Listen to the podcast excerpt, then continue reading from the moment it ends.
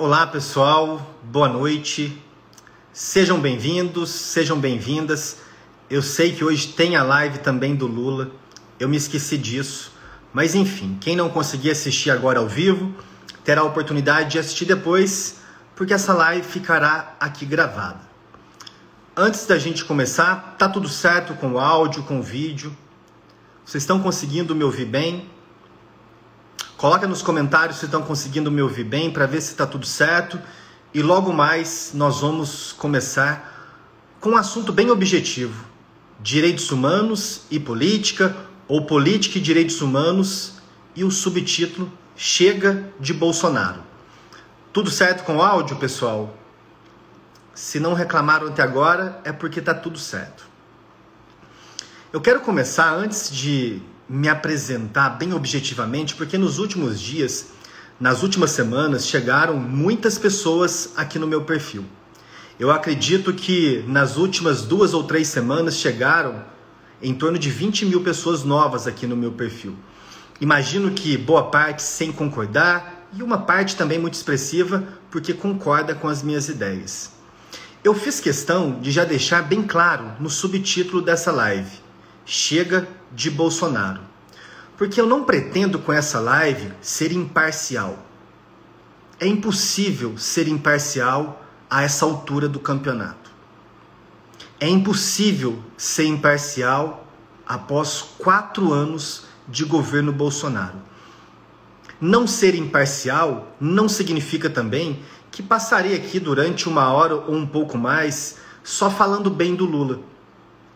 O meu objetivo aqui hoje não é ficar falando bem do Lula, mas sim te demonstrar, principalmente aqui falando entre aspas para não convertidos, porque você não pode de forma alguma dar o seu voto no Bolsonaro. Ainda que você não tenha entusiasmo pela figura do Lula, ainda que você não tenha o Partido dos Trabalhadores, o PT, como um partido de referência, o que pode ser muito bem respeitado ainda que você não goste nem de ouvir a expressão esquerda. Mas eu garanto que eu vou te mostrar durante essa live, não de uma forma imparcial, não tenha pretensão de ser imparcial, nem de ser neutro aqui nessa live. Quem fala com vocês é um eleitor do Lula. E um eleitor do Lula que não tem a menor vergonha de falar para ninguém que vota no Lula. O meu voto no Lula também não é um voto útil, o meu voto no Lula, tanto no primeiro, especialmente no segundo turno, é porque considero o Lula um presidente que teve um trabalho excepcional, principalmente na área social, e que tem claramente melhores oportunidades de melhorar a situação do Brasil nesse momento. Não serei imparcial, mas estou longe também de ser aqui um militante partidário de só ficar elogiando as ações do governo Lula. Me apresentar rapidamente porque muitas pessoas que chegaram nas últimas semanas talvez não me conheçam. Quem já me acompanha há bastante tempo, eu estou nas redes sociais há bastante tempo, desenvolvendo mais o meu trabalho de professor. Professor de Direitos Humanos e professor de Processo Penal. Por enquanto, eu vou deixar os comentários ativados aqui. Se eu perceber que, eu imagino que talvez aconteça isso, se eu perceber que está um pouco ruim os comentários, se as pessoas não estão se respeitando, se estão colocando comentários sem sentido, raivosos, ou se os comentários também estiverem me tirando a atenção, eu desativo os comentários e ao final nós ativamos novamente. Pessoal, para quem não me conhece, bom, meu nome é Caio Paiva, eu tenho 35 anos, eu fui defensor público federal até março do ano de 2021. Fiquei durante aproximadamente oito anos na Defensoria Pública da União. Para você que não é do direito, defensores públicos são as pessoas que passam em um concurso muito concorrido e o trabalho da Defensoria Pública se resume basicamente a prestar assistência jurídica integral e gratuita às pessoas que não podem contratar um advogado. Por isso, se eu já era e já me considerava, antes mesmo de ingressar na Defensoria Pública, uma pessoa, um homem mais voltado para a área social, mais voltado para os ideais da esquerda, e logo mais explicarei quais são os ideais da esquerda com os quais eu me identifico. A defensoria pública só fez isso crescer dentro de mim. Eu verdadeiramente não consigo conceber um defensor público, uma defensora pública que nestas eleições não esteja contra o Bolsonaro. O Bolsonaro representa tudo o que a defensoria pública não representa. A defensoria pública é um símbolo máximo de um Estado social. O Bolsonaro de um Estado mínimo, em especial com o seu Ministério da Economia. A defensoria pública foi criada exclusivamente a partir de movimentações sociais. De movimentos sociais que na Constituinte de 88, em outros estados em um momento anterior ou posterior, movimentos sociais rumo a um progressismo, para que pessoas que não tinham condições financeiras pudessem estar em forma de igualdade no processo judicial com quem consegue contratar um advogado. Eu sempre serei no meu íntimo defensor público. Sou suspeito para dizer, mas é uma carreira extraordinária. Durante várias ocasiões como defensor público, eu sabia que eu era feliz. Não é, eu não fico hoje me questionando, eu sabia que era feliz como defensor público, eu tinha completa dimensão da minha felicidade e da minha realização. E percebi durante inúmeros momentos de milhares de audiências de agradecer a Deus, a que deu tudo certo, que eu consegui realizar o meu maior sonho profissional naquele momento, que era simplesmente defender pessoas. O trabalho da Defensoria Pública é defender pessoas. Eu fico muito feliz que algumas defensorias, neste momento, não podem também participar de forma tão intensa, porque há um regime jurídico que impede alguns tipos de ações, alguns tipos de manifestações. Mas fico pelo menos muito feliz de ver muitos colegas, muitos defensores, muitas defensoras que neste momento não estão omissos, não estão calados. E se eu estivesse também em atividade, jamais estaria calado. Saí da defensoria em março de 2021. Desde 2013 eu já era sócio proprietário de uma empresa, de um grupo educacional que tem algumas frentes na área de cursos na área jurídica, pós-graduação, livros, cursos preparatórios para concursos, cursos livres.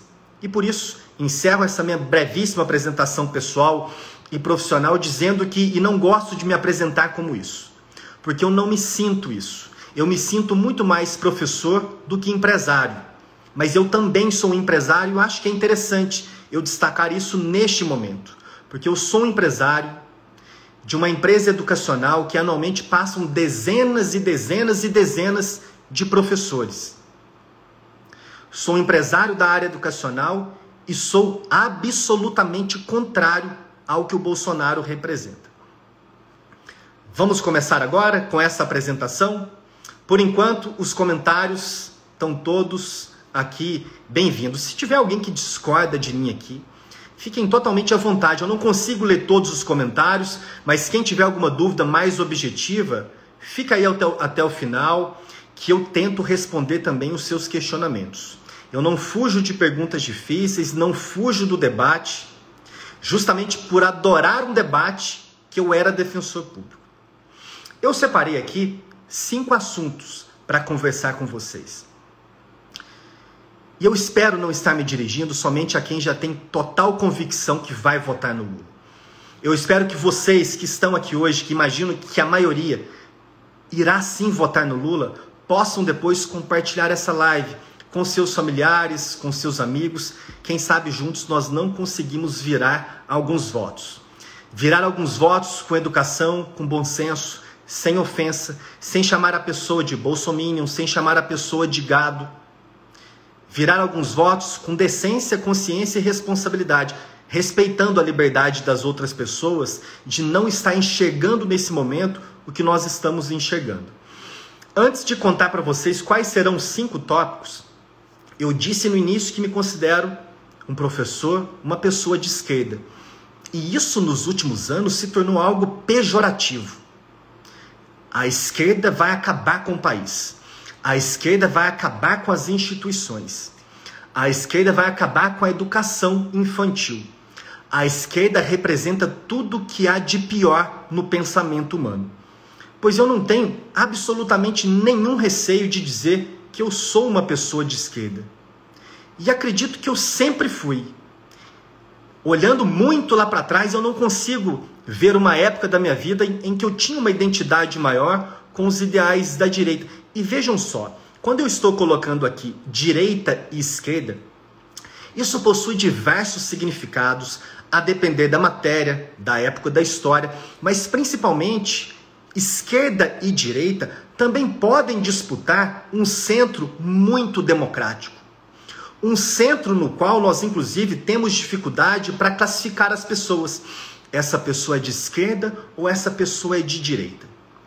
Em muitas grandes potências do mundo, não só econômicas, mas também do ponto de vista social, com um índice de desenvolvimento humano altíssimo, os seus representantes máximos no parlamento e também na presidência da República são pessoas ligadas à social-democracia.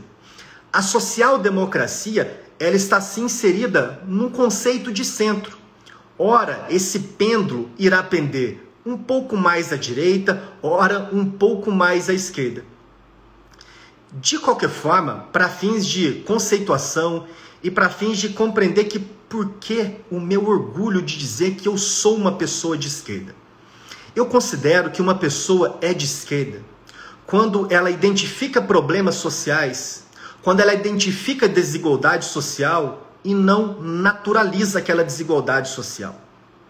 Eu considero que uma pessoa tem uma identidade com a esquerda quando ela percebe que na nossa sociedade na grande maioria das ocasiões, as pessoas negras ainda servem as pessoas brancas, como domésticas, como garçons, como frentistas. Isso não é natural. E é isso que me faz ser de esquerda. Para mim não é natural que as pessoas negras, na grande maioria das ocasiões, sirvam a nós, pessoas brancas. Uma pessoa de esquerda olha, portanto, para a desigualdade social e não compreende aquilo como algo da natureza, mas sim como um produto de desigualdade, mas sim como um produto da ação humana. E por isso a esquerda quer acelerar o processo de eliminação ou pelo menos de diminuição da desigualdade social. E por isso ela vai tentar fazer, ela vai tentar fazer isso por meio de políticas de acesso a políticas públicas. Ela tentará fazer isso mediante vários programas sociais, em que a direita, principalmente uma direita mais liberal, às vezes pode até cogitar de fazer isso, mas em um longuíssimo espaço de tempo. Por isso que a esquerda tem tanto apreço pela ideia das cotas raciais e pelas cotas sociais, em especial pelas cotas raciais. A direita, de alguma forma, pode se opor às cotas, como Bolsonaro é radicalmente contra as cotas raciais, dizendo que a pessoa negra não vai conseguir determinado sucesso profissional, talvez porque não estudou bastante, talvez porque não tinha tanto conhecimento e tanta competência. A esquerda olha para o mesmo fenômeno, para o mesmo fenômeno, mas compreende a situação absolutamente de forma diversa compreendendo que nós, pessoas brancas e negras, partimos não de um mesmo ponto. Eu, uma pessoa branca, não parto de um mesmo ponto se fosse uma corrida de obstáculos com uma pessoa negra. Por isso que as cotas raciais implementadas principalmente durante os governos do PT representam um grande símbolo de elogio e de celebração do Estado social. A esquerda também identifica algumas tradições e delas se afasta. A esquerda, de um modo geral, identifica tradições como o autoritarismo, a violência policial, o machismo, a discriminação contra pessoas LGBTQIA, a discriminação contra pessoas negras, a discrimina discriminação contra pessoas com deficiência, e não compreende isso como natural. E volto a dizer, há grandes líderes da direita desse centro mais democrático, que tivemos agora nessas eleições, com uma participação muito interessante da Simone Tebet. Tem um passado mais ou menos nebuloso com algumas ideias, mas que nessa eleição, sem dúvida alguma, nos deu um sinal de uma direita democrática que, quem sabe, retorne nas próximas eleições. Por isso, eu tenho muito orgulho de ser uma pessoa de esquerda. E tenho orgulho, uma missão de ensinar isso para os meus filhos para que minha filha, quando brinque com uma coleguinha negra, para que quando conviva com uma pessoa negra e pobre, não pense que ela, porque não conseguiu eventualmente as coisas que ela conseguiu, estudar onde ela estudou, fazer a faculdade em que ela conseguiu fazer, que isso é natural. Isso não tem absolutamente nada de natural. Por isso, nós que lutamos nesse campo democrático, no campo das esquerdas de um modo geral, nós precisamos sim estar comprometidos com uma aceleração da desigualdade social. Algo que o governo do Bolsonaro tem um absoluto pavor. Algo que o conservadorismo quer conservar. Algo que o conservadorismo, todas essas tradições, Deus, pátria, família. Que família, meu amigo? Qual família? A família de um homem hétero que tem um filho aqui e outro ali, não paga uma pensão alimentícia ali, é processado daqui, bate na mulher. Que família! A esquerda vai olhar para o conceito de família e, diferentemente de uma direita mais extremada, não vai identificar aqui uma razão tão só religiosa.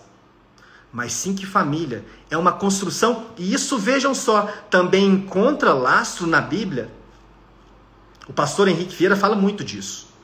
Que família é uma construção social, pautada não numa relação de hierarquia do homem para com a mulher, mas sim pautada em relações de afeto. E a família pode existir entre um homem e uma mulher, homem com homem, mulher com mulher. É por isso que deveria ser objeto de muito orgulho uma pessoa dizer que é de esquerda. É por isso que tem que ser objeto de muita celebração individual e coletiva, celebrarmos que estamos conjunto em uma luta por menos desigualdade social. Feito este esclarecimento e também essa introdução, vamos para os cinco temas que eu separei aqui para vocês. Primeiro tema que eu separei para a gente conversar é um dos grandes temas dos debates. E acredito que é o tema que, dos cinco que eu escolhi, eu tenho mais liberdade e naturalidade, também competência para conversar com vocês, que é o assunto da corrupção. A corrupção, aliás, é um dos assuntos em que o Lula, em alguns dos debates, não foi em todos, mas em alguns debates ele não se saiu muito bem. Por isso, para você que assiste nesse momento ou que vai assistir em outro momento essa live, eu quero falar rapidamente com você sobre o problema da corrupção. Se é a corrupção que determina o seu voto, eu te falo com absoluta segurança: você jamais pode votar no Bolsonaro. Se a corrupção que está ali definindo o seu voto, se você já considerou os outros assuntos, não gosta nem de um nem de outro, no primeiro turno votou na Simone Tebet, no Ciro, está aqui nesse segundo turno, não gosta do Lula, não gosta do Bolsonaro, mas é o assunto da corrupção que está determinando o seu voto. Você não pode votar no Bolsonaro. E eu vou te explicar objetivamente os motivos. Eu não disse no início, mas convém dizer agora, para talvez quem entrou depois e não me conhece. Eu não tenho nenhuma relação com o PT, eu não sou filiado ao PT, não conheço ninguém da direção do PT. Eu estou aqui como um professor. Algumas pessoas, inclusive, me perguntam por que, que eu estou fazendo isso. E eu estou fazendo isso porque é uma necessidade existencial para mim. Isso não vai terminar com as eleições, independentemente do resultado. Bolsonaro pode perder. Estou confiante que vai perder o bolsonarismo que não se confunde com as pessoas que simplesmente votam no Bolsonaro. Várias pessoas votam no Bolsonaro por N razões, mas o bolsonarismo, que é um conjunto de valores equivocados, preconceituosos, todos nós sabemos que ele está instalado na nossa sociedade, nas relações familiares, nas relações profissionais, nas relações trabalhistas, na violência que estamos assistindo diariamente. Bolsonaro pode perder. O bolsonarismo já venceu essas eleições. E isso ficou muito bem refletido na composição do Congresso Nacional. Podemos simplesmente fingir que isso não é comigo, não é com você, que não precisamos disso, que nossa vida não vai mudar em nada com o resultado das eleições. Financeiramente, minha vida não muda em nada. independentemente do resultado das eleições. Mas para milhões de pessoas, a vida muda. A minha vida muda num sentido existencial também, porque eu não aguento mais ouvir o que o Bolsonaro falou durante quatro anos. E por isso, se eventualmente ele ganhar, espero, trabalhei, vou trabalhar mais um pouco para que ele não ganhe. Continuarei trabalhando se ele for eleito. Mas vamos aqui para o assunto da corrupção. Falando de algo, alguns pontos objetivos. Não é algo aleatório para amanhã você se esquecer. É algo para que você, que um familiar seu, um amigo te mandou essa live para você acompanhar, em 5, 10 minutos eu te explico porque Bolsonaro é sim corrupto. Porque Bolsonaro alimenta um grande esquema de corrupção. Vem comigo o primeiro ponto. Primeiro ponto, todos os governos presidenciais, e é claro, os governos estaduais em determinados momentos, mas estamos falando principalmente de governos presidenciais. Todos os governos têm corrupção. O Estado brasileiro, o país, é muito grande. O poder executivo federal é imenso. Milhares e milhares de cargos concursados e cargos comissionados. Muitas empresas estatais. É quase que impossível, eu diria que é impossível, não haver nenhum problema de corrupção. Então vamos começar dizendo o seguinte: houve sim corrupção nos governos do PT. E não foi pouca corrupção. Houve sim corrupção nos governos do PT. A grande diferença com os governos de FHC, Temer, para não falar de para não falar de fatos e de história mais antiga. A diferença com os governos FHC, Temer e Bolsonaro é porque há um consenso no direito, inclusive entre os grandes líderes anticorrupção, que a corrupção no governo Lula e Dilma foi exaustivamente investigada. Vamos começar com um ponto em que você que não é do direito vai compreender rapidamente. Há somente uma única autoridade no Brasil que pode processar o presidente da República e também os membros do Congresso Nacional, que é o Procurador-Geral da República. Somente o Procurador-Geral da República pode denunciar o Bolsonaro perante o STF, que é onde ele possui o chamado foro privilegiado ou foro por prerrogativa de função.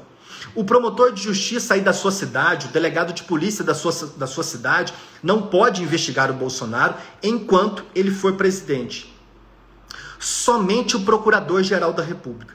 Pois bem, durante o governo FHC e também nos governos que lhe antecederam, na ditadura, é claro que a corrupção vivia livremente sem nenhum mecanismo de controle. Sequer falaremos sobre isso aqui hoje. Durante o governo FHC, atuou como Procurador-Geral da República um ex-PGR que recentemente faleceu, inclusive, Geraldo Brindeiro. Escolhido pelo Fernando Henrique Cardoso, fora da lista tríplice. Pessoal, vocês pediram para fechar os comentários, eu vou fechar os comentários então e depois eu, eu abro aqui para vocês novamente. Deixa eu fechar os comentários. Pronto. Comentário interessante também, porque ainda que seja comentário um pouco mais raivoso, alguns comentários só com bandeirinha do Brasil, é um sinal que vocês estão acompanhando estão falando alguma coisa. Vão mandando esse coraçãozinho que tem aí do lado de vez em quando, que eu sei que vocês ainda estão aqui, estão acompanhando, e daqui a pouco eu abro os comentários novamente. FHC escolhe um procurador-geral da República, sequer cogitando de uma lista tríplice. O governo Lula, a partir do ano de 2003, inaugura uma tradição. Inaugura uma tradição que, se nós olharmos para um sistema anticorrupção, este talvez seja o principal componente para identificarmos este governo admite ou não a investigação da corrupção esse governo admite ou não que ele próprio, presidente, seja investigado. Durante os governos Lula e Dilma, a Associação Nacional dos Procuradores da República, sem previsão em lei, um mero costume associativo, que acabou se tornando também um costume da presidência da República. A Associação dos Procuradores da República encaminhavam e ainda encaminham encaminharam para o Lula uma lista com três nomes: Lula recebe nos dois mandatos, não quer saber de discussão quem é o primeiro colocado da lista. É ele que será nomeado. Dilma recebe também, por duas vezes, quem é o primeiro colocado da lista? É ele que será escolhido. E isso aconteceu, inclusive, durante o auge da investigação do mensalão da Ação Penal 470 no STF, em que os governos do PT poderiam muito bem identificar: esse PGR está nos prejudicando, esse Procurador-Geral da República está muito intenso com as investigações.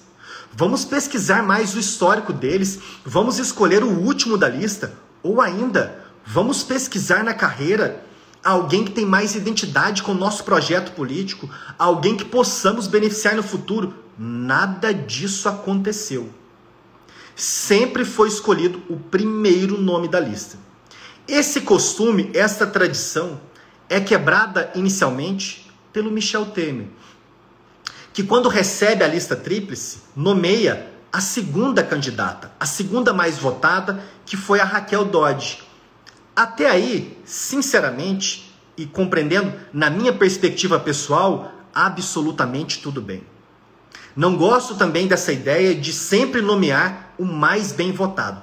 É uma lista associativa, com votos que consideram perspectivas institucionais internas do Ministério Público Federal. Tá tudo bem nomear o segundo ou terceiro colocado. Os governos do PT, porém, não quiseram sequer deixar essa brecha aberta sempre será o primeiro colocado. Chega no governo Bolsonaro. Bolsonaro escolhe Vladimir, Vladimir Aras, não, Vladimir Aras é um querido amigo, procurador da República e, diferentemente do Augusto Aras, um excepcional profissional.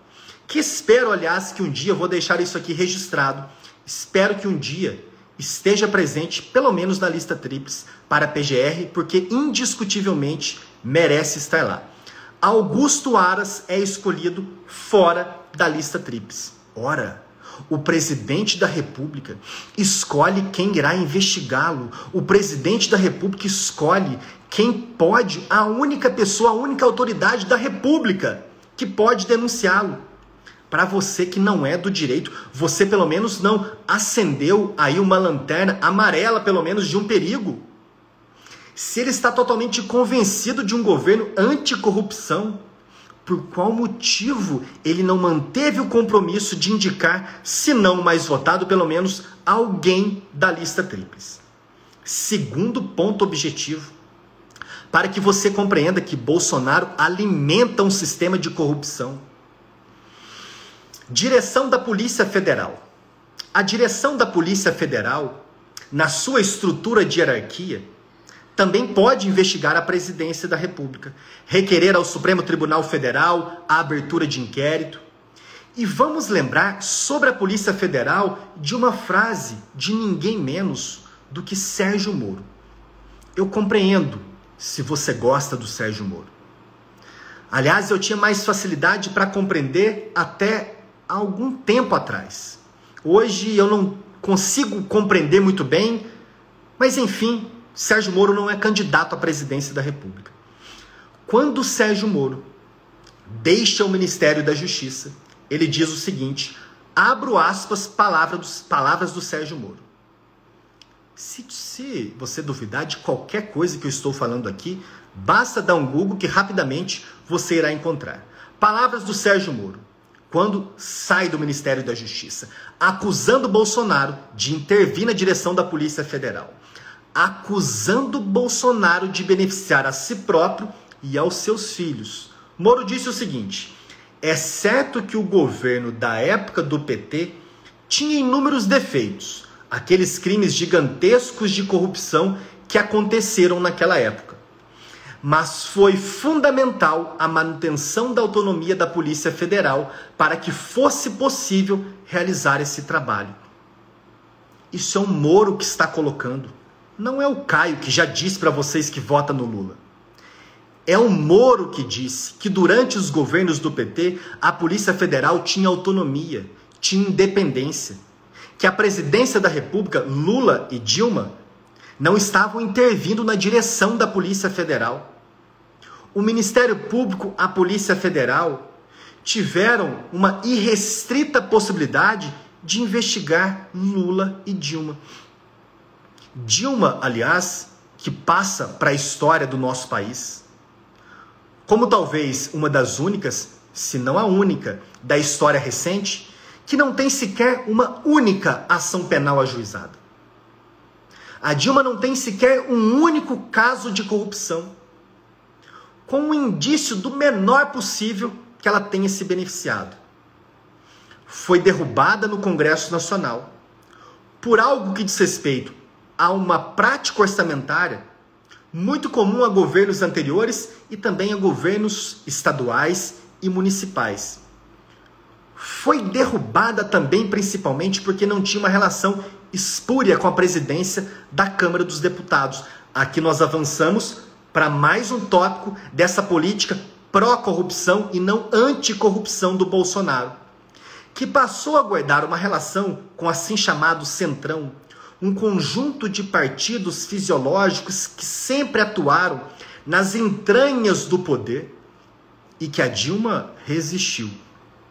E que a Dilma não cedeu aos apelos de Eduardo Cunha, quando estava processado na comissão de ética da Câmara.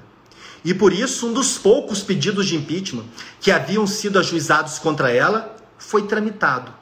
E Bolsonaro, que imagino já tenha mais de 100 pedidos de impeachment, Arthur Lira, presidente da Câmara dos Deputados, que junto com Bolsonaro e outros políticos manuseiam o chamado orçamento secreto, não autoriza, impede o processamento dos processos de impeachment contra Bolsonaro não é só.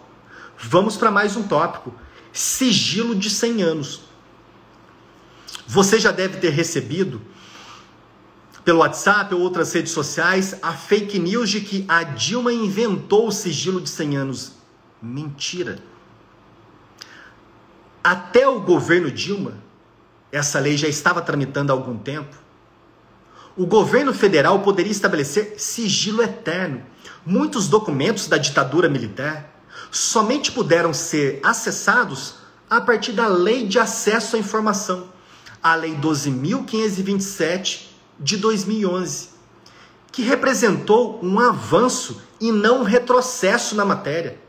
Os jornalistas, desde o governo Dilma, podem dirigir um pedido de acesso à informação para qualquer órgão público e você também pode dirigir um pedido baseado na lei de acesso à informação para solicitar para partidos políticos, entes, organizações estatais informações que deveriam ser de natureza pública. Outro dia chegou aqui na minha caixinha de pergunta que uma pessoa contava que foi mostrar um post meu tentando ali de alguma forma virar um voto, mostrar que havia um professor que estava sustentando algumas informações contrárias às fake news em torno dessa campanha e que uma amiga, um familiar disse: esse professor recebe recebe dinheiro do PT. E vejam só, a lei de acesso à informação permite a que qualquer pessoa mande um singelo e-mail para o diretório do PT, baseado na lei criada, concebida e sancionada pelo PT em 2011, pergunte o Caio, recebe ou não algum centavo do Partido dos Trabalhadores. Bolsonaro usou e abusou da lei do acesso à informação, estabelecendo sigilo de 100 anos para várias informações que deveriam ser de acesso público. Lamentavelmente, Lula não estava bem instruído nesse tópico no debate da Globo, salvo engano. Quando Bolsonaro, de forma muito imprudente, que também estava mal assessorado, Bolsonaro, de forma muito insistente, perguntava a Lula: Lula, qual é o número do meu decreto de 100 anos? Eu não coloquei sigilo de 100 anos em nada. Mentiroso. Mentiroso. Não existe decreto. Não existe decreto de 100 anos. Não existe decreto com um número que tenhamos acesso com publicidade. A utilização dos 100 anos, do, do sigilo de 100 anos, se dá mediante uma recusa a pedidos de entidades da sociedade civil, jornalistas, que fazem diversas perguntas e pleitos de acesso à informação para a estrutura do governo Bolsonaro. às Forças Armadas, ao Ministério da Saúde, ao Ministério da Educação, ao próprio Bolsonaro, que teve a ousadia e a maldade e a absoluta falta de sensibilidade para colocar um decreto de 100 anos no seu cartão de vacina. Falaremos logo mais sobre a gestão da Covid. E antecipo para vocês o seguinte: para mim, pessoalmente, tudo além da gestão da Covid, nestas eleições, são detalhes. Tudo além da gestão da Covid são detalhes. Parece que a população já esqueceu o que vivemos com a Covid, que acabou não faz tanto tempo. Mas falaremos sobre isso logo mais. Prosseguindo no assunto da corrupção. Se vocês pesquisarem na internet, logo vocês encontrarão que grandes líderes, reconhecidamente assumidos e reconhecidos por serem líderes que estudam a corrupção, que propõem práticas de anticorrupção, entidades não governamentais como a Transparência Internacional, o ministro Joaquim Barbosa, relator da Ação Penal 470, que à época, vamos utilizar uma expressão mais forte, dizimou o Partido dos Trabalhadores. E Lula não foi sequer denunciado. Lula não foi sequer denunciado no mensalão não havia sequer uma única prova, um único lastro probatório, porque vejam só, havendo uma dúvida, a Procuradoria-Geral da República denuncia. Denuncia para depois tentar provar. É assim que funciona no processo penal. Se há um pouco de dúvida, alguma prova, vamos denunciar, depois vamos tentar provar a nossa acusação. Na pior das hipóteses, desistimos, pedimos absolvição ao final do réu.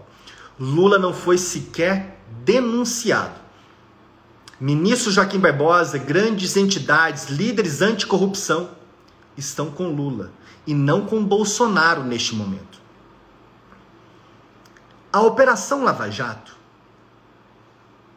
investigou exaustivamente de trás para frente, de frente para trás, da esquerda para a direita, da esquerda para a direita, da direita para a esquerda, tudo sobre a vida do Lula investigou tudo que poderia ser investigado e dispôs de toda uma conjuntura para investigar. Não só os mecanismos anticorrupção sancionados durante os governos do PT, a lei das organizações criminosas que instrumentalizou a chamada colaboração premiada, outros mecanismos anticorrupção, mas principalmente pôde investigar o PT quando o PT não estava no poder principalmente quando o governo Dilma estava mais frágil, no governo Temer e também depois continuando um pouco durante o governo Bolsonaro. Mas mesmo no auge da Operação Lava Jato, quando Dilma ainda estava no poder, nunca a operação foi inviabilizada. Nunca houve uma troca da direção da Polícia Federal para prejudicar a Operação Lava Jato. Nunca houve uma tentativa de indicar um procurador-geral da República que iria auxiliar, colaborar com o PT e não com a lisura das investigações. Pois bem, tendo investigado a vida inteira do Lula, exaustivamente, uma força-tarefa. Força-tarefa não é somente um promotor que vai te investigar. Força-tarefa é um conjunto de investigadores da Polícia Federal, de membros da Polícia Federal, do, do Ministério Público Federal, e também de membros de outras estruturas do Poder Executivo Federal que atuam na luta anticorrupção. O que encontraram após investigar tudo da história do Lula? Dois casos principalmente. O caso do triplex de Guarujá e o caso das reformas no sítio de Atibaia. Ambos os processos. Hoje aqui não temos tempo para aprofundar nessas acusações. Eu talvez faça uma outra live, mas não sei se conseguirei, só para explicar esses dois casos principalmente: triplex de Guarujá e reformas no sítio de Atibaia. Antecipo, porém, a minha conclusão, vocês conseguem encontrar a sentença dos dois casos na internet. A fragilidade do acervo probatório das provas era muito evidente. Lula de fato possuía um, um apartamento em Guarujá Houve uma proposta para que ele fizesse um upgrade, trocasse aquele apartamento, desse ele de entrada, para que conseguisse um triplex e uma empreiteira pagaria a diferença. Isso nunca foi consumado. No caso das reformas no sítio de Atibaia, estou sendo muito objetivo com esses casos. Há outros detalhes que aqui, se eu falar, falar somente sobre eles, não conseguiríamos falar dos outros assuntos. Em relação ao sítio, de fato, um sítio de um amigo do Lula. Houve supostamente reformas no sítio de Atibaia que não era de propriedade do Lula, mas sim de um amigo do Lula que existe essa pessoa. Lula frequentava? Sim, frequentava frequentar um sítio sem titularizar a propriedade, no qual são feitas reformas. E vejam só, consigo explicar isso até para quem não é do direito. A corrupção, de um modo geral, ela exige um ato de ofício. O que, que significa o ato de ofício? Eu te dou isso e você me dá em troca aquilo. Não conseguiram demonstrar nenhum ato de ofício destes dois casos. O caso do sítio de Atibaia, inclusive, após a decisão do STF, considerando tudo nulo, ele foi reapresentado ao juízo competente, Justiça Federal do Distrito Federal. A denúncia foi rejeitada, de tão frágil que era um acervo de provas. Para você que não é do direito, quando uma denúncia é rejeitada, é porque ela não tem um mínimo de novo, ela não tem um mínimo probatório para prosseguir. Se ela tem um mínimo, vamos prosseguir. Vamos ouvir outras testemunhas, vamos analisar as provas. Caio, mas e aquele tanto de delação premiada, pessoas devolvendo dinheiro? Muitas pessoas foram processadas, investigadas e condenadas na Operação Lava Jato. E de fato devolveram dinheiro. Mas a relação dessas pessoas com uma ação ou omissão deliberada do Lula não foi demonstrada. Não foi demonstrada. Caio, mas ouvi tantas delações, colaborações premiadas. A imprensa falhou muito no quesito de explicar a delação ou a colaboração premiada. A colaboração ou delação premiada significa que uma pessoa não vai apenas confessar a sua autoria no crime a mera confissão não dá direito aos benefícios da colaboração premiada, que podem ser grandes benefícios. Uma redução absurda de pena. Em alguns casos, até um acordo de não persecução, para que a pessoa sequer seja denunciada. Diferentemente da mera confissão, na delação ou colaboração premiada, a pessoa tem que indicar a participação de outras pessoas no esquema criminoso. A imprensa passou muitos anos apontando somente o seguinte: Fulano, Fulano, Beltrano, Beltrana começa a discutir um acordo de colaboração premiada com a Força Tarefa da Lava Jato. Agora ele vai celebrar. Mas vejam só. O acordo de colaboração premiada, se ele não conta com elementos de corroboração, ele não será utilizado. A delação do Palocci, por exemplo, que é tão divulgada, ela não foi utilizada pelo Sérgio Moro para sustentar a condenação do Lula. Houve muitas tentativas de acordo e alguns acordos de colaboração premiada sem os chamados elementos de corroboração. Caso do triplex, caso do, do, também do sítio de Atibaia. Bom, sobre corrupção, eu encerro chamando a atenção para o seguinte: o Bolsonaro, algumas pessoas me perguntaram isso aqui na caixinha de pergunta. Mas o Bolsonaro ainda não foi denunciado. O Bolsonaro ainda não foi condenado. É claro que não foi. O Bolsonaro possui uma estrutura de blindagem pró-corrupção quase que inédita na nossa história brasileira. Uma estrutura de blindagem pró-corrupção com a PGR ao seu favor e com manipulações na direção da Polícia Federal. Quem fala isso para vocês não é um mero eleitor do Lula. Quem fala isso para vocês é o Sérgio Moro.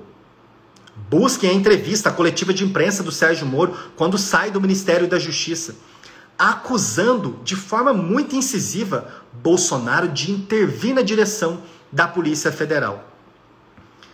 Se o Bolsonaro perde as eleições, Você que até agora, no seu íntimo, está convencido que vai votar nele, porque é um presidente idôneo, é um presidente que não tem casos de corrupção.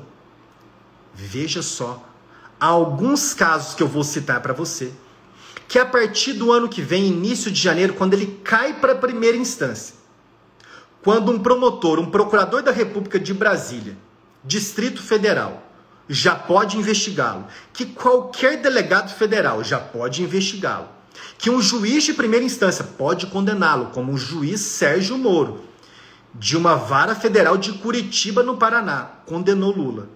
Há alguns casos que podem fazer você e você não está sendo desavisado. Daqui a poucos meses, se Bolsonaro perde as eleições, você que entregou o seu voto nesse candidato que é um símbolo da luta contra a corrupção, você passará pelo menos uma vergonha interna. É muito comum que sejamos enganados por políticos. Mas não é tão comum o excesso de evidências que temos neste momento contra Bolsonaro. Em que não somente o PT, o Lula, pessoas que já declararam, expresso ou implicitamente voto no Lula, estão fazendo mas que inclusive grandes líderes da direita democrática, líderes anticorrupção estão chamando a sua atenção. Bolsonaro é corrupto.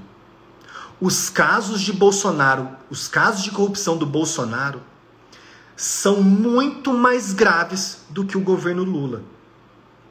Tendo investigado tudo, absolutamente tudo da vida do Lula, foram encontrados basicamente dois casos triplex de Guarujá, reformas no sítio de Atibaia. O caso do triplex de Guarujá contraria qualquer literatura sobre lavagem de dinheiro. É muito improvável, não dá para dizer também que é impossível, receber um imóvel em troca de propina sem a transferência da propriedade. Ora, se o imóvel não está no meu nome, como que ele é meu? O imóvel foi a leilão, o triplex de Guarujá foi a leilão depois. O imóvel era da construtora, da Odebrecht. Foi a leilão. O Lula não reivindicou o imóvel, que valia 2, 3 milhões. Enfim, investigando tudo. Triplex Guarujá, reformas no sítio de Atibaia. Isso resultou um processo em que foi apurado algo em torno de 4 milhões de reais de propinas. Tudo sem demonstrar ato de ofício e com conjunto de provas extremamente frágil, para dizer o mínimo.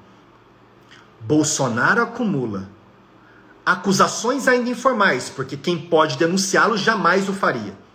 Cito apenas alguns casos de corrupção do governo Bolsonaro. As chamadas rachadinhas, que significa basicamente subtrair parcela do salário de alguns funcionários que estão em torno do parlamentar ou da presidência da República para construir um império financeiro. Ainda que se discuta se rachadinha é crime ou não, na melhor das hipóteses, é um crime de responsabilidade, é um ato de improbidade administrativa e com um pouco de esforço argumentativo também é um crime de corrupção. E ainda, o valor obtido com as rachadinhas depois é lavado. Lavagem de dinheiro, sim, um crime expressamente previsto em lei. Funcionários fantasma, há muitos casos da família Bolsonaro. Associação com milícias. Padilha, diretor do Tropa de Elite, veio a público agora, não sei se todos vocês viram, chamar atenção sobre isso. Porque a campanha do Bolsonaro estava movimentando um vídeo de campanha nas redes sociais, na TV, que aparecia trechos do Tropa de Elite quando apontava para o Congresso Nacional que estava tudo muito dominado. E o diretor, quem concebeu Tropa de Elite, em especial Tropa de Elite 2, veio a público para dizer: Bolsonaro, Tropa de Elite não é sobre o Lula. Tropa de Elite é sobre milícia. Tropa de Elite é sobre você, Bolsonaro. Eu quis criticar foi figuras como você no Tropa de Elite, por isso é um, é um grande equívoco você utilizar esse filme para propagar a sua campanha. Envolvimento do ministro Ricardo Salles, do Meio Ambiente, com esquema de contrabando de maneira ilegal. Compra de, vaci... compra de vacina superfaturada, que já falaremos logo mais. A CPI da Covid investigou profundamente e verificou isso. Ministro da Educação envolvido em caso de propina com pastores. Tudo isso com uma documentação que, na pior das hipóteses, para o Bolsonaro, na melhor das hipóteses, para o Bolsonaro, enseja pelo menos o ajuizamento de uma denúncia, enseja pelo menos a investigação. Interferências da Polícia Federal denunciadas pelo próprio Sérgio Moro, que recentemente, procurador-geral da República, pediu o arquivamento. Sigilos de 100 anos sem justa causa, mansão de quase 6 milhões do filho Flávio Bolsonaro, que conta com uma remuneração mensal de 25 mil. E vocês e nós ainda recebendo até hoje fake news em torno de filhos do Lula, sendo que um filho do Bolsonaro comprou uma mansão de 5 milhões, recebendo apenas uma remuneração mensal como deputado federal no valor de 25 mil. E finalmente a compra de 51 imóveis em dinheiro vivo. E se você já leu aqui ou ali em outro grupo, tá, esse dinheiro vivo não é tão vivo como se denuncia. É sim. As investigações jornalísticas e não da PGR. Verificaram, investigaram as atas de registro de transmissão da propriedade, dinheiro pago em espécie. Quem compra imóvel com dinheiro vivo, se não tem que ocultar de onde vem essa quantia, tudo isso que falei para vocês, o Procurador-Geral da República, Augusto Aras, já arquivou mais de 100, repito, Augusto Aras já arquivou mais de 100 investigações contra Bolsonaro. Ora, como investigar alguém que luta contra o sistema anticorrupção? Vamos para o próximo assunto. Não quero também me estender demais. Covid.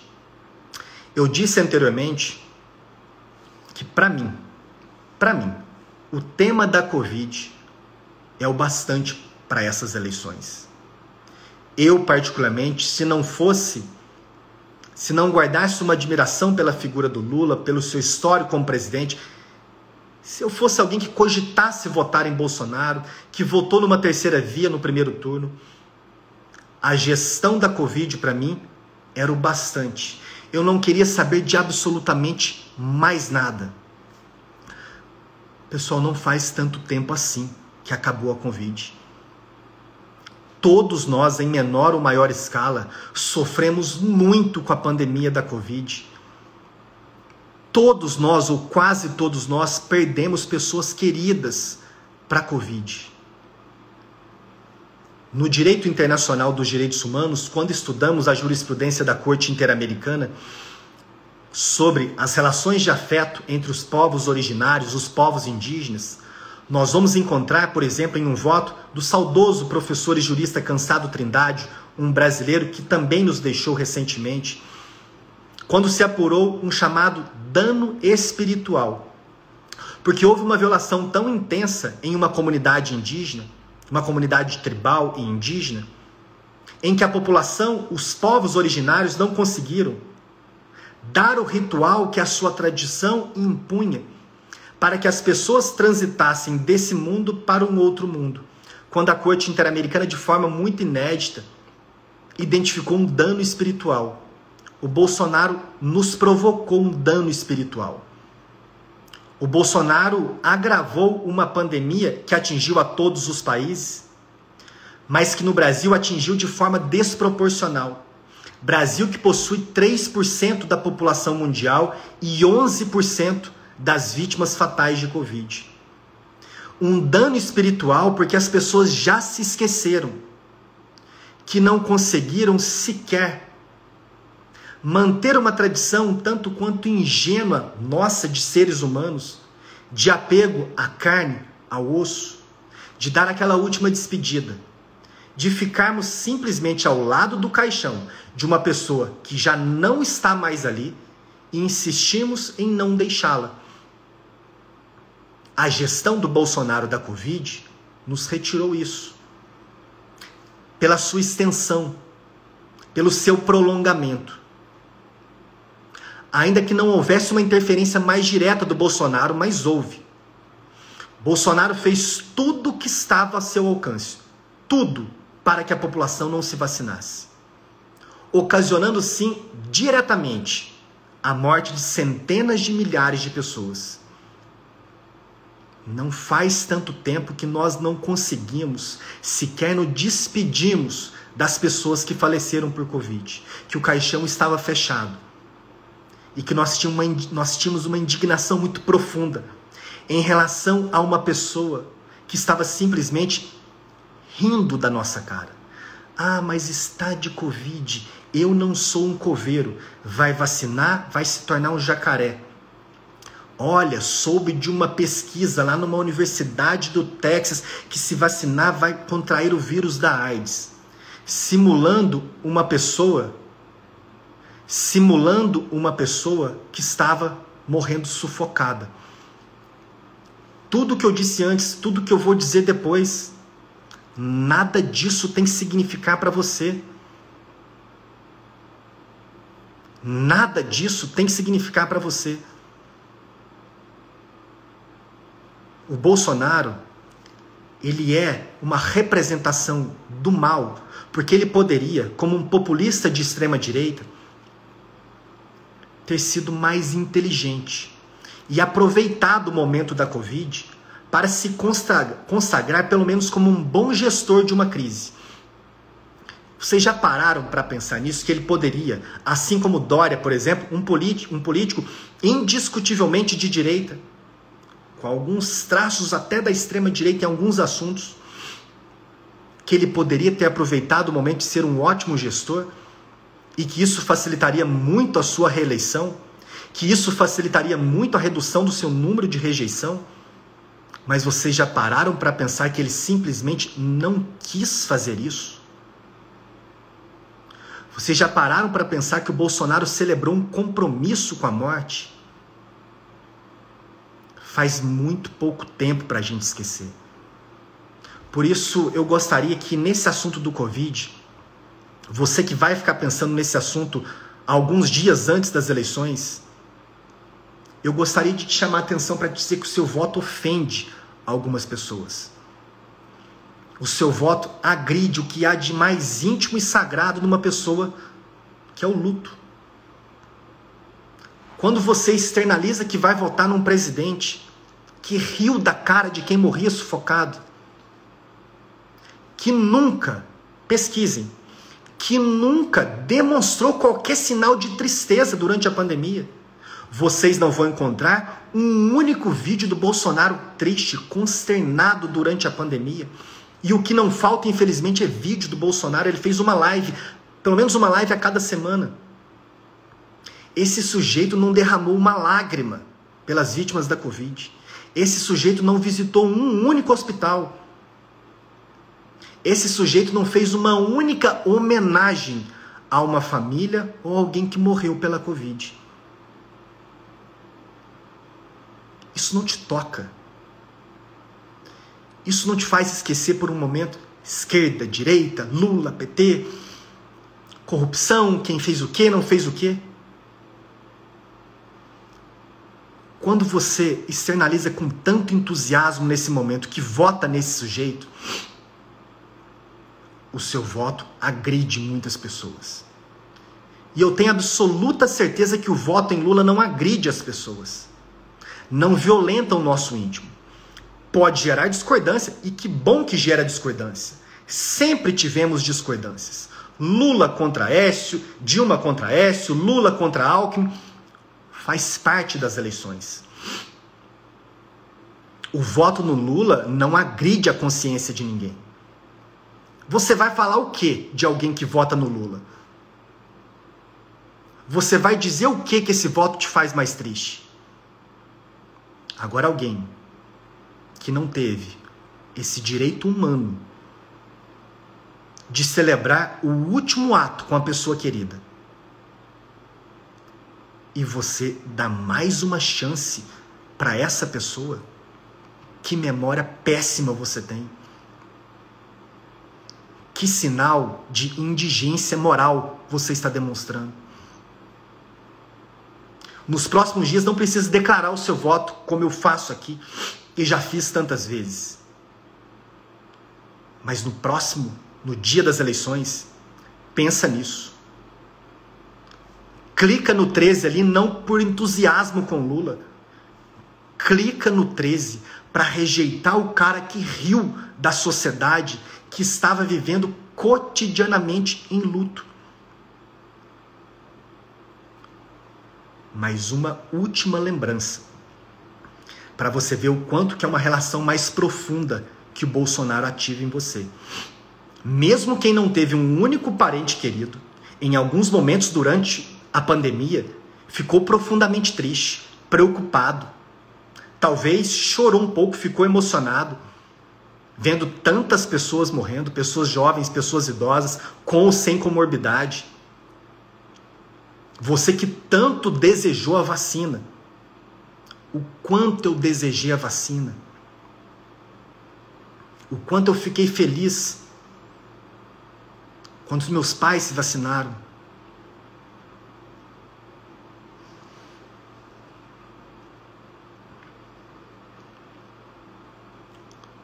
O Bolsonaro traz o que há de pior nas pessoas.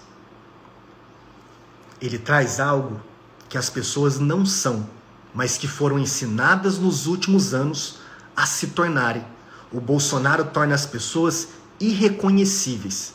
E eu espero que nos próximos dias você se perceba irreconhecível a você mesmo.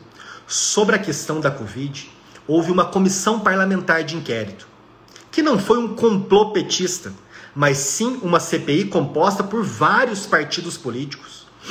E que ao final o resultado dessa CPI foi o indiciamento de Bolsonaro para os seguintes crimes: prevaricação, char charlatanismo, epidemia com resultado morte, infração a medidas sanitárias preventivas, emprego irregular de verba pública, incitação ao crime, fa falsificação de documentos particulares, crimes de responsabilidade e crimes contra a humanidade.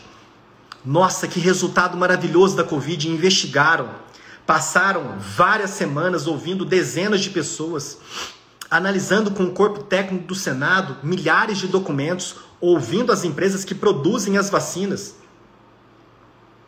Tudo isso é encaminhado ao Procurador-Geral da República, que requer o arquivamento.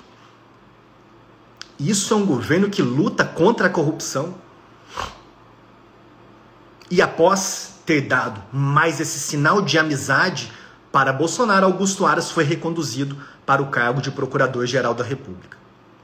Nada do que eu disse antes, nada do que eu vou dizer a partir de agora sobre outros assuntos bem mais objetivos para encerrarmos, nós precisaríamos. A Covid faz muito pouco tempo para você ter dúvida em quem você vai votar. Pensa mais sobre isso. Próximo assunto é o assunto do aborto que infelizmente está presente em quase todas as eleições presidenciais. Vamos lá de forma muito objetiva sobre a questão do aborto, que o Bolsonaro utiliza com muita frequência. Deus, pátria, família, vamos combater o aborto. O Lula também não é favorável ao aborto. Aliás, ninguém é favorável ao aborto. As pesquisas que alguns órgãos já fizeram, inclusive, com pessoas na rua, são totalmente equivocadas. Imagine você ser abordado na rua. Se alguém me aborda, Caio, você é favorável ao aborto? Eu não, não sou favorável ao aborto. Eu não sou favorável ao aborto. E nem a mulher que aborta, em muitos casos, ela é favorável ao aborto. Não é uma decisão livre, consciente, bem informada, em uma situação de completo domínio do que está acontecendo, mas sim diante de uma tragédia social, uma tragédia particular. Até mesmo a própria mulher que aborta, acredito que não seja ela favorável ao aborto. Ninguém é favorável ao aborto. A discussão que se tem é a seguinte: o aborto deve ser crime. A mulher que aborta deve ser presa, submetida a julgamento pelos jurados, porque é um crime contra a vida, e se condenada, eventualmente presa. A discussão é essa. Sendo essa a pergunta, lhes digo com total segurança: sou absolutamente contra a criminalização do aborto. A criminalização do aborto é uma medida pró-morte e não pró-vida. A criminalização do aborto gera mais mortes e não protege a vida. Os órgãos internacionais de proteção dos direitos humanos, eles olham para a questão do aborto de fato como uma questão de saúde pública. Não é para fomentar, incentivar o aborto, mas sim para acolher a mulher. Eventualmente criar uma estrutura de proteção para que mostre à mulher que aquela não é a única opção, mas que mostre à mulher que ela tem uma rede de proteção para auxiliá-la, se a decisão dela, somente dela, é de ter ou não filho. Quando o aborto é crime, ele é um assunto de polícia. Ele não é um assunto de saúde. Sendo um assunto de polícia, a mulher não procura ninguém, senão, sendo pobre, uma clínica ou métodos clandestinos. Ninguém consegue conter uma mulher de abortar. O Estado não consegue. Por isso, quando o Estado criminaliza a conduta, ele perde a oportunidade de acolher a mulher. A mulher que chega dizendo: Eu quero abortar. Instaura-se um coletivo, uma estrutura de ação social para atender essa mulher. Já quando é crime, só pode procurar a polícia. E se procurou a polícia, tudo vai dar errado. Bom, sobre o Lula e a questão do aborto. O Lula não é favorável ao aborto. Um presidente da República não pode descriminalizar o aborto. Caio, mas não existe nem 1% de chance. Não existe 1% de chance de um presidente da República descriminalizar o aborto. Não existe essa possibilidade. A descriminalização do aborto passa pelo Congresso Nacional. Não existe a menor possibilidade do Congresso Nacional, agora no Brasil, descriminalizar o aborto. E o Lula está muito longe de ser um homem de total extrema esquerda que vai chegar na presidência da República e colocar questões morais, questões de desacordo moral na sociedade para serem discutidas. Ele não fez isso quando foi presidente. E muito provavelmente, com as críticas inclusive da esquerda, não fará novamente, porque sabe melhor do que ninguém que a presidência é um exercício de diálogo com as divergências. Na questão do aborto, eu lembro que Lula, quando teve a oportunidade para indicar um ministro do STF, ele indicou Carlos Alberto Menezes Direito, que era ministro do STJ. Não vou usar a expressão terrivelmente católico, como Bolsonaro utilizou para indicar André Mendonça um terrivelmente evangélico, porque Menezes Direito tinha toda uma trajetória no direito, diferentemente do André Mendonça. Menezes Direito, um assumido conservador, que contou, entre aspas, com um lobby interno, com um representante do Vaticano no Brasil e Lula acolheu e indicou para o STF um conservador. Próximo assunto, muito objetivo, penúltimo assunto dessa nossa live: drogas. Também está presente nos debates. Também está presente nas acusações de Bolsonaro, nessa tentativa de criar em torno da figura dele, de Bolsonaro, uma estrutura de homem que irá proteger a sociedade de todos os males, do aborto, da questão das drogas. Na questão das drogas, sendo muito rápido, o que o governo do PT fez foi justamente o contrário do que o Bolsonaro acusa. Nós contávamos com uma legislação antidrogas do ano de 1976, sancionada então durante a ditadura militar, auge da ditadura militar, pelo Ernesto Geisel. Nessa legislação, a pena mínima do tráfico de drogas era de três anos sendo a pena mínima de três anos, de acordo com a redação do artigo 44 do nosso Código Penal, era muito fácil a conversão da pena privativa de liberdade em serviço comunitário, em pagamento de alguma prestação pecuniária. Sancionada em 2006 a Lei 11.343. Em 2006, a nova lei antidrogas que eleva de 3 para 5 anos a pena mínima, dificultando muito essa conversão da prisão em uma pena alternativa. Os governos do PT são muito criticados no campo da esquerda pela sua política de drogas. Não foi uma boa política. Embora eu tenha uma compreensão que o grande encarceramento é muito mais fruto de uma ação do Poder Judiciário do que do Poder Executivo. O Poder Executivo, a partir das suas lideranças e diálogos no Congresso Nacional, ele pode sim fazer reduzir o encarceramento em matéria de drogas, que é uma urgência na nossa sociedade. A política de drogas na nossa sociedade ela é uma catástrofe. Ela somente faz crescer as organizações criminosas que mais recentemente já chegaram aos pequenos municípios do nosso país. Há somente um grupo organizado no país que é contra a descriminalização das drogas, ou deveria ser só um, que é o grupo dos traficantes. Para eles é um péssimo negócio descriminalizar as drogas. A polícia só faz correr atrás de pequeno traficante. Se alguém entra na sua casa, alguém tenta agredir contra a sua integridade, se alguém furta o seu carro, se alguém rouba algo da sua família e você liga para a polícia, muito provavelmente ela está correndo atrás de um pequeno traficante. Quando você talvez fica com muita razão indignado, esse julgamento de um crime doloso contra a vida, um assassinato, não está sendo julgado há 4, 5, 6, 10 anos. É claro que não está. O Poder Judiciário trabalha a grande maior parte do tempo julgando casos de pequenos traficantes de drogas. Soma isso com uma polícia pé na porta, incentivada pelo governo Bolsonaro, que não tem nada de científico, não tem nada de ciência em matéria de segurança pública. Polícia pé na porta, polícia que só quer pensar em violência.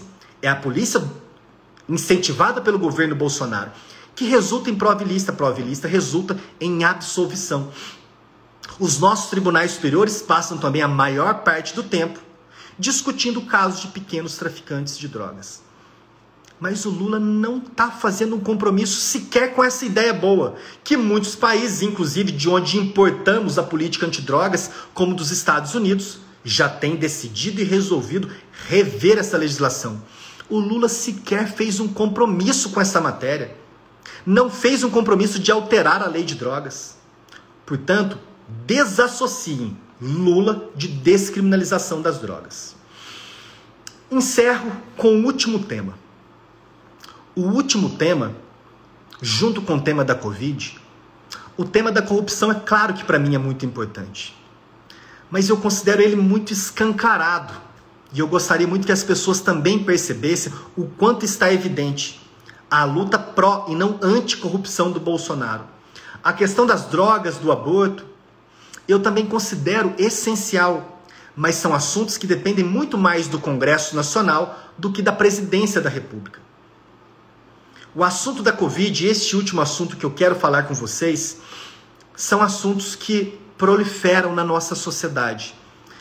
São assuntos que promovem o que há de mais primitivo nas pessoas. Assuntos que parecem mudar a forma de pensar das pessoas. Eu tenho 35 anos. Convivo com muitas pessoas bem mais velhas, idosas ou com mais experiência do que eu. E todas essas pessoas são unânimes em apontar que nunca, nunca tiveram contato até 2018, 2019 com discurso anti-vacina no Brasil.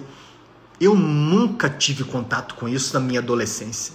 E quando eu cheguei também na idade adulta, durante a faculdade de direito, eu nunca escutei uma única pessoa, ainda que pudéssemos olhar para essa pessoa com um pouco de estranheza, você não vai se vacinar, não vai se vacinar eu nunca conhecia uma única pessoa antes do Bolsonaro que fosse declaradamente anti-vacina. E o Bolsonaro trouxe isso. A presidência da República, ela pode também ser compreendida como um vórtice de ideias boas e ideias ruins. A presidência da República inspira comportamentos. Por isso que quando Bolsonaro fala algumas coisas, repetirei algumas delas agora, isso não é somente uma fala infeliz. Infeliz é acordar de ressaca, infeliz é beber cerveja quente, infeliz é desejar um dia de sol, amanhecer chovendo, é perder um voo, perder um ônibus. As falas do Bolsonaro são criminosas. E as falas do Bolsonaro sobre vacina e sobre minorias, elas agridem a consciência das pessoas. E elas violam inclusive os direitos das próximas gerações, que terão de conviver com as pessoas da nossa geração formadas com esse tipo de pensamento. Encerro com algumas frases do Bolsonaro para que possamos refletir sobre minorias de um modo geral. E vejam só, a minoria na construção sociológica do assunto não é apenas numérico. Pessoas negras e pardas são maioria numérica no Brasil, mas são minoria em relação ao poder econômico, ao poder social. Se não me falha a memória, mulheres no Brasil são também levemente maioria em relação a homens, mas são minorias reconhecidas em relação ao poder hierárquico, ao poder econômico e ao poder de uma sociedade machista. O que eu digo agora, frases do Bolsonaro. Frases que ele não voltou atrás. Alguém de vez em quando resgata uma frase mais antiga do Lula, equivocada também. Não me recordo de uma mais criminosa como as do Bolsonaro. Mas teve sim algumas frases equivocadas. Criminosas, eu não tive contato com nenhuma. Mas o Lula de hoje não repete as frases do passado. O Lula de hoje é um Lula de hoje. O Bolsonaro de hoje é o Bolsonaro de sempre. Você que ainda vai votar no Bolsonaro, nos próximos dias, repita essas frases para você. Primeira frase: O erro da ditadura foi torturar e não matar. A ditadura do Brasil, na América do Sul e também em outros países, levaram muitas pessoas. Eu jamais teria sobrevivido numa ditadura.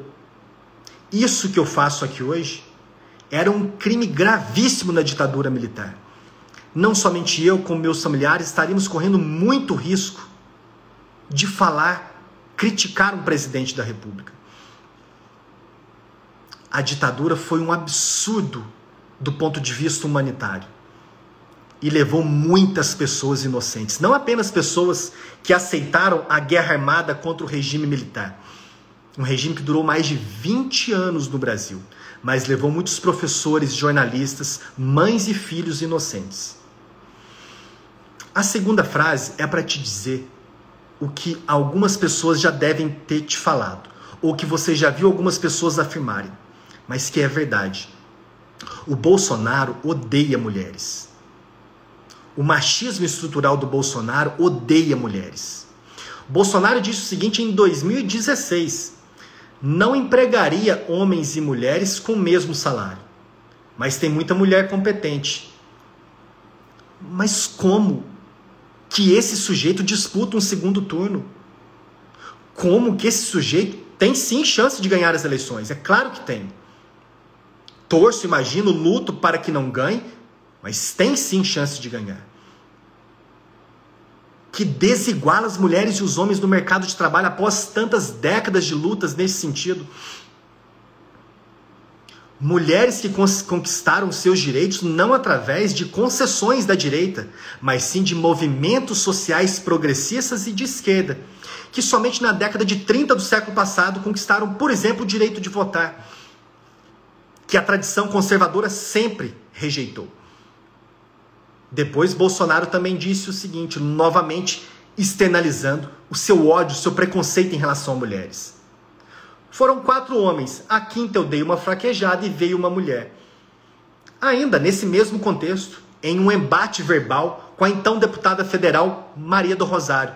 Jamais ia estuprar você, porque você não merece. E depois vem aparecer para dizer que a pena para quem estupra uma mulher deve ser a castração química, a pena de morte. Sejam inteligentes e tenham bom senso.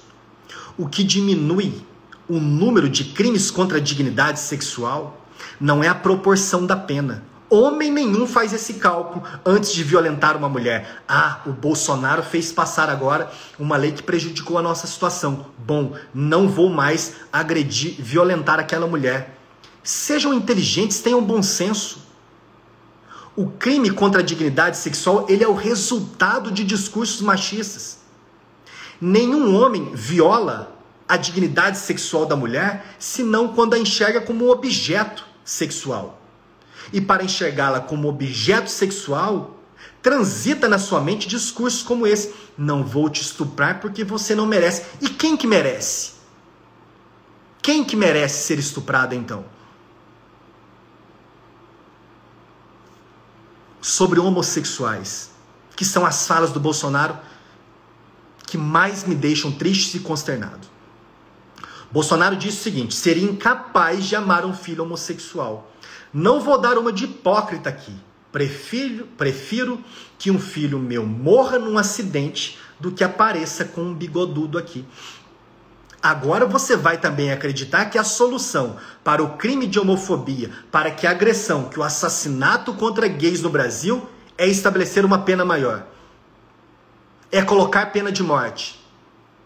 Você acha que na Paulista, de uma noite para o dia, de uma hora para outra, vem na cabeça de um homem, eu vou agredir aquele outro homem. Eu não gostei da roupa dele, me deu um estalo aqui na minha mente, não gostei desse sujeito. Esse bigode tá junto com outro cara, não gostei. Isso é uma construção social da homofobia. E quando Bolsonaro avança para um segundo turno, quando Bolsonaro ameaça ganhar umas eleições, aceite você ou não, o recado que você dá com o seu voto é a naturalização desse comportamento.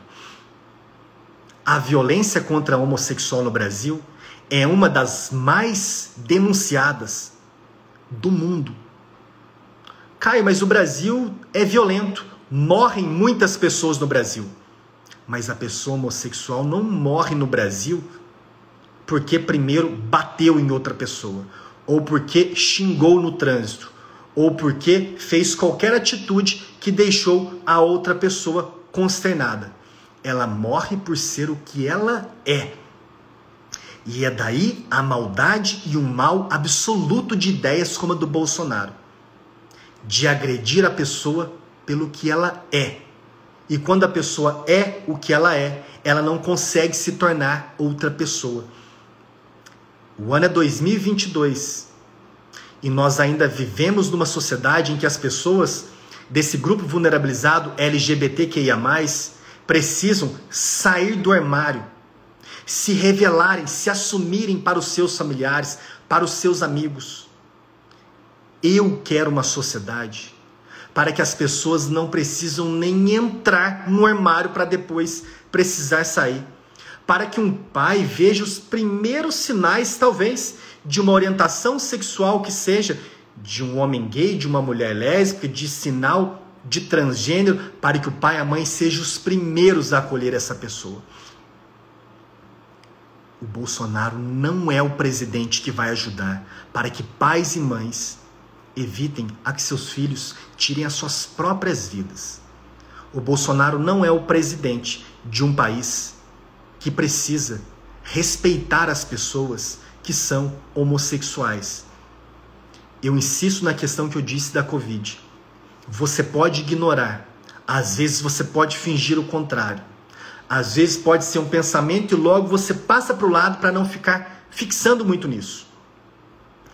Quando você assume que vota no Bolsonaro, muitas pessoas que são agredidas pelo discurso do Bolsonaro, não tem a menor dúvida, você deixa essas pessoas tristes. Você quebra um elo que é o que há de mais íntimo numa amizade ou numa relação familiar, que é uma relação de respeito mais profunda quer de identificar num amigo, num conhecido, num familiar, qualquer pessoa que seja, ele não apoia a minha destruição. Ele não está vestindo a camisa de quem me considera um estranho, de quem me considera algo que deve ser assassinado. Ele não apoia um presidente que disse que se eu fosse filho dele, preferiria que eu tivesse morrido.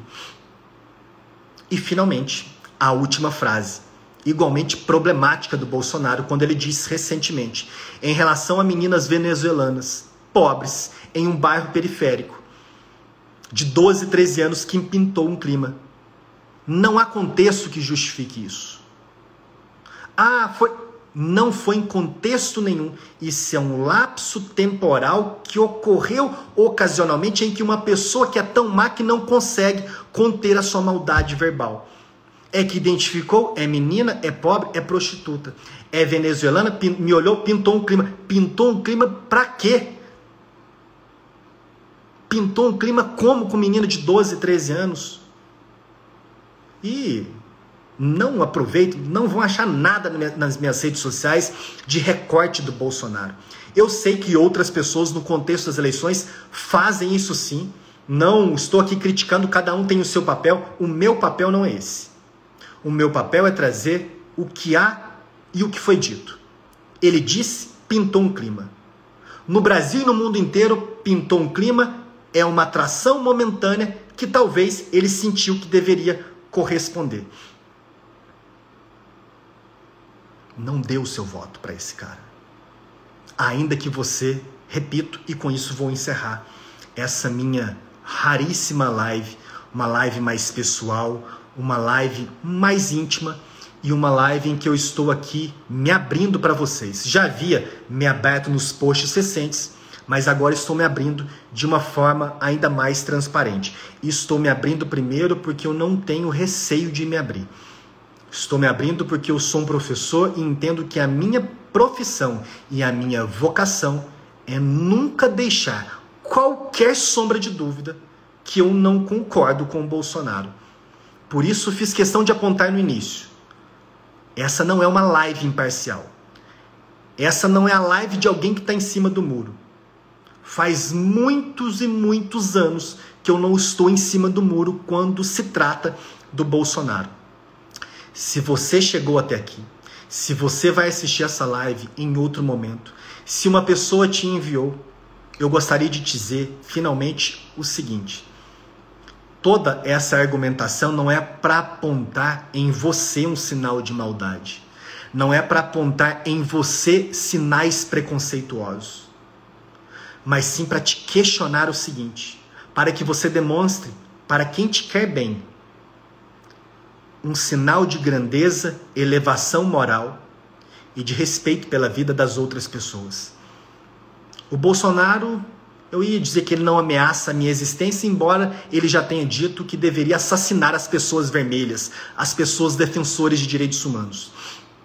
Mas de um modo geral, o Bolsonaro não ameaça a minha existência, que sou um homem, sou hétero, não sou pobre. Mas o Bolsonaro ameaça a existência de muitas pessoas simplesmente com o que ele fala. Muitas pessoas nessa imensidão do Brasil recebem o recado do Bolsonaro e agem a partir desse recado não esqueça da Covid. Lembrem-se do quanto nós sofremos.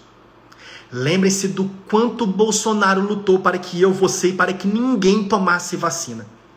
Lembrem-se que até hoje o Bolsonaro não provou se tomou vacina. O Bolsonaro colocou um sigilo de 100 anos no seu cartão de vacina. Quando o discurso anti-vacina transitava pelo Brasil, o líder da nação não veio a público para dizer: vacinem-se, a vacina salva vidas. Ele não fez isso. E isso não combina com você. Você não é assim, você não precisa ser assim. Não é uma eleição qualquer. Não é para discutir PT e PSDB. Não é para dar o voto no Lula bater palmas, muito bem, Lula, você é lindo, generoso e vai fazer um ótimo governo. É um voto para que você não tenha um grande pesadelo moral e um grande peso na consciência nos próximos anos. De ver a homofobia crescer no Brasil, de ver o negacionismo da ciência e das vacinas crescer no Brasil, de ver o ódio racial crescer no Brasil última frase, antes de abrir rapidamente os comentários. O seu voto não é apenas um voto.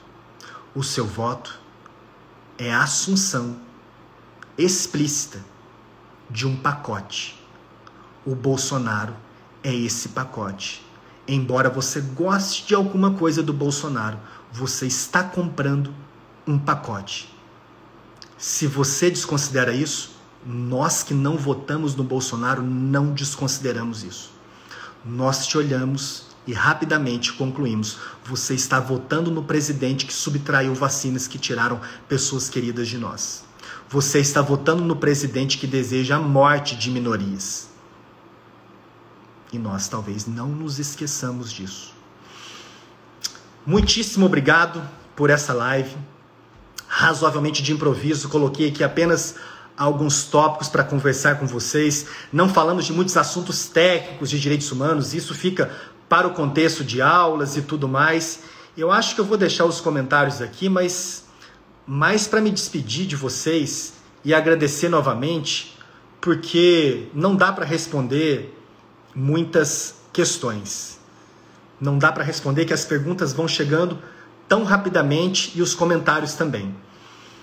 Muito obrigado. Vocês que estão me acompanhando, que chegaram no meu perfil nas últimas semanas, obrigado pelo carinho, obrigado por estarem juntos comigo nessa luta. E você, tenho certeza que você que vota no Bolsonaro vai assistir hoje ou em outro momento, você não é nosso inimigo, assim desejamos muito que não sejamos o seu inimigo. O que queremos é provocar uma crise de reflexão, para que no seu aspecto e momento mais íntimo você reflita. É isso que eu quero que as pessoas pensem de mim? Eu estou totalmente convicto e em liberdade de consciência com o meu voto. O meu voto no dia, no próximo dia 30, 31, próximo dia 30, em Lula. E voto em Lula com muita alegria que alegria votar no Lula nessas eleições. Que alegria dar o meu voto contra o Bolsonaro. Continuaremos junto ainda, juntos ainda pelos próximos dias por aqui. E vai dar certo. Um grande abraço para vocês, uma excelente semana e que todos nós que estamos nesse momento juntos e você que logo mais estará junto também nessa luta, possamos no próximo dia 30, fazer o nosso L, que será um L de Lula e também um L de liberdade, para que possamos nos libertar do Bolsonaro, para que possamos viver quatro anos em paz mental, em paz espiritual. Um abraço e até a nossa próxima live, os nossos próximos encontros.